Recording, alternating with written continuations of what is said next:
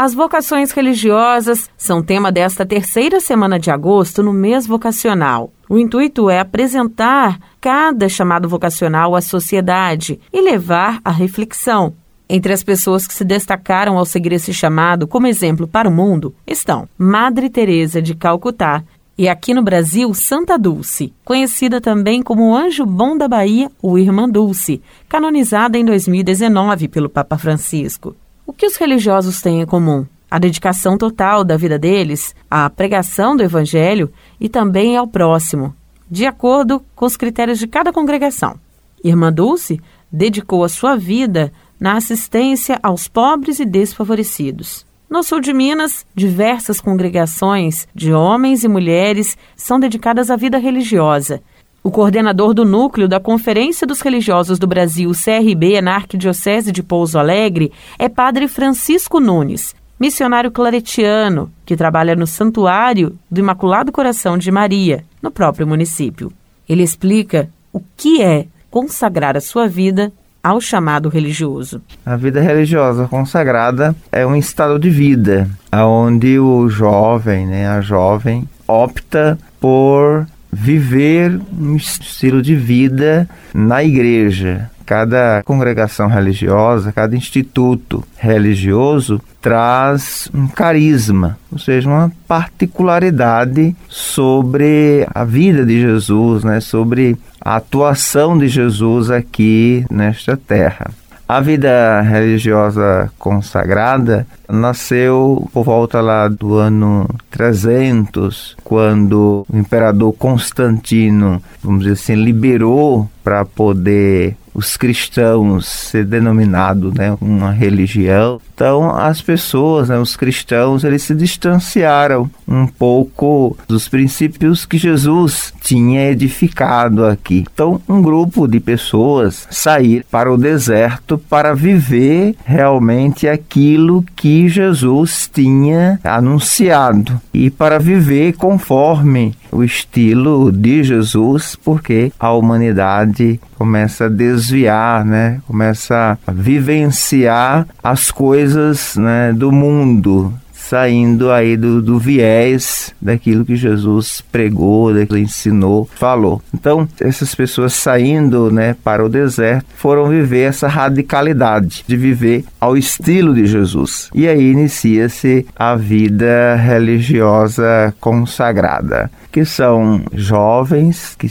entram no instituto religioso, chamamos de congregação, como também tem a vida contemplativa, né, nos mosteiros, aonde nós nos consagramos a Deus, né, através dos três votos religiosos: pobreza, obediência e castidade. Nessa opção radical para vivermos né, no mundo, estamos inseridos no mundo, porém não participando dos princípios né, deste mundo consumista, de valores tão contraditórios. Da mesma forma que a igreja tem a CNBB no Brasil, também existe a CRB. A instituição sediada em Brasília tem os núcleos estaduais, no qual em Minas Gerais é sediado em Belo Horizonte, e de lá partem as microrregiões de cada estado, onde são desenvolvidas as orientações e também as partilhas entre congregações e instituições voltadas a vocações religiosas.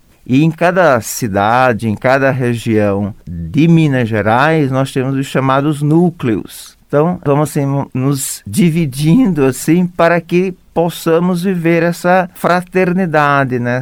unidade, esse partilhar, né? Nós não somos é, grupos isolados que temos a nossa missão, o nosso carisma e vivemos isolados, não nós partilhamos os diversos carismas, diversos meios de seguimento de Jesus nessa fraternidade. Então, aqui na Arquidiocese de Pouso Alegre, nós temos um núcleo aonde comporta todas as congregações masculinas e femininas, né? As congregações femininas são bem mais expressivas, né, em toda a arquidiocese. E antes da pandemia, nós tínhamos três encontros durante o ano para formação, né, para essa fraternidade, né, para nos, nos encontrarmos e partilharmos a vida. e eu estou agora como coordenador deste núcleo da CRB, só que presente na Arquidiocese.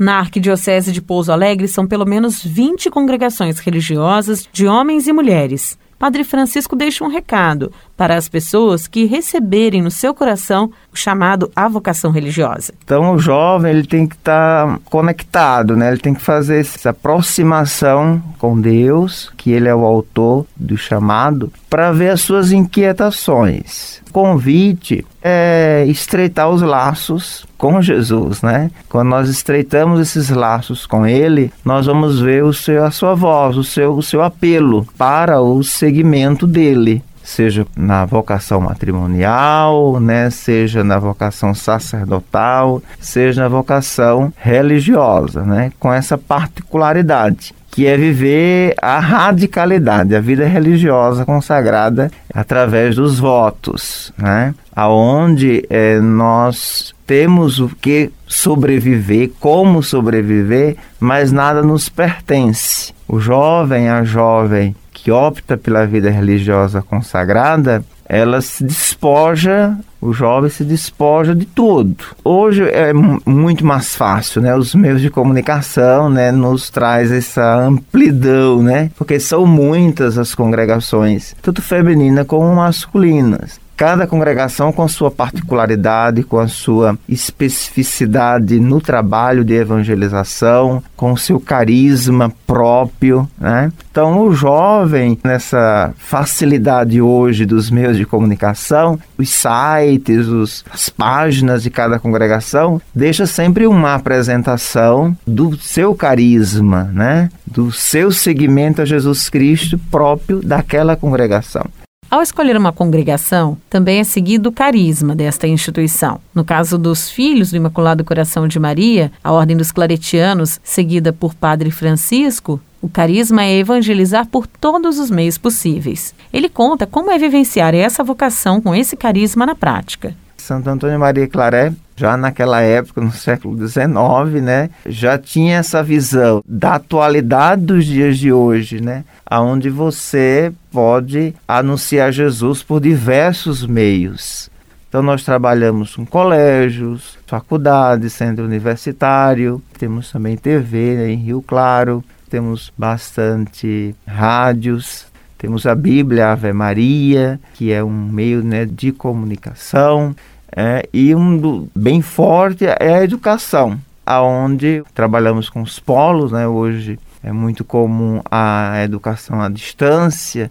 Antes da pandemia já era assim, hoje está bem, né? E uma das características dos missionários claretianos é ir para onde não existe. Ou seja, nós estamos muito presentes no norte, por exemplo, do país aonde tem essa precariedade, não é como aqui no sudeste, no sul, onde tem uma variedade de faculdades e polos, onde a pessoa escolhe aquele que mais se identifica. E para o norte do Brasil é muito precário. Então nós estamos, por exemplo, em Roraima, nós temos um polo lá que o ano passado teve o primeiro curso de graduação de povos indígenas onde eles vêm de barco e graduaram. Então, isso para nós é uma grande alegria, porque por mais que seja um meio de sobrevivência, porque não é gratuito, né? É um preço acessível, mas nós estamos levando, né, a educação para lugares distantes. Isso é uma evangelização, né?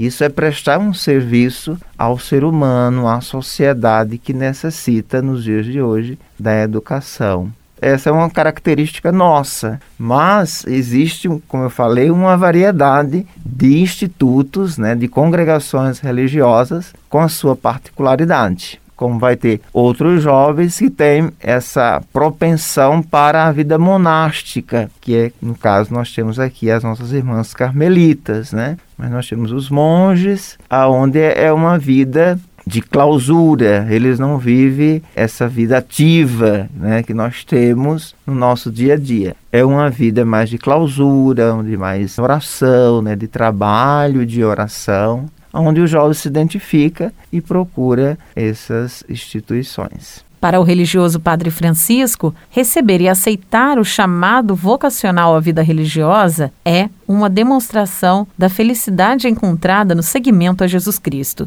Isso mesmo, porque nós nascemos para ser felizes, né? Então, nós temos que buscar a nossa felicidade. Se a nossa felicidade é o matrimônio, nós temos vocação para o matrimônio, então com certeza o jovem, a jovem, vai se identificar e vão ser felizes naquela vocação. O mesmo jeito para a vida sacerdotal, né, para o padre diocesano, como também para o religioso, a religiosa, nas diversas congregações. É aquilo que identifica, é aquilo que o seu coração realmente se plenifica, se torna feliz. Porque é o grande desejo do nosso Deus que sejamos felizes, né? A felicidade do ser humano. Então você ser feliz naquilo que você faz. E nós encontramos muitos religiosos, muitas religiosas que testemunham esta alegria, a alegria desta consagração total, plena a nosso Senhor Jesus Cristo. Este que vos fala também pode dizer, né? Eu tenho,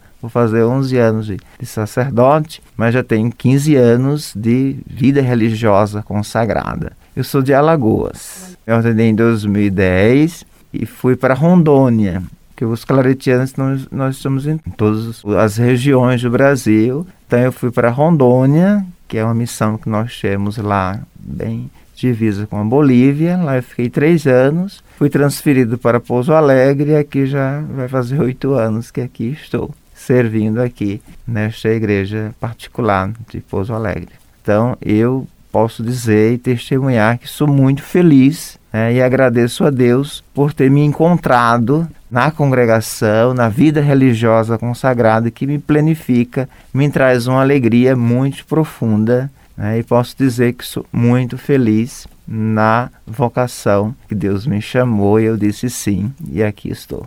Quem sente esse chamado em seu coração pode procurar uma instituição, como congregações presentes no seu município ou até mesmo a paróquia de sua cidade, para ter mais informações sobre os locais que acolhem os jovens que têm vontade de ser religiosos ou religiosas. Nayara Andere, da Rádio Difusora HD, para a Rede Arquidiocesana de Rádio.